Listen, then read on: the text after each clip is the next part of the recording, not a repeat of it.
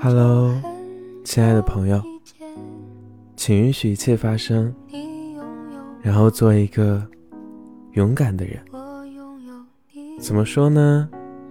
我们要学会翻篇，翻篇是一种很重要的能力。如果你总是抓住过去，反复回味不好的事情，那么只会无谓的消耗自己，就会一直陷入死循环，怎么走也走不出来。所以说啊，我们应该换个角度去看问题，不能总是抓着过去的事情，对那些受过的委屈和伤害一直耿耿于怀，以及那些无法改变的事上无谓的消耗自己。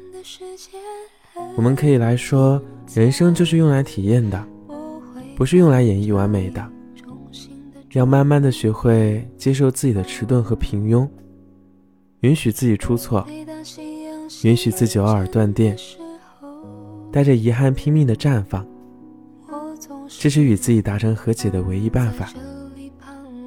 所以希望大家都能够放下焦虑，和那个不完美的自己和解，然后去拥抱那个完整的自己。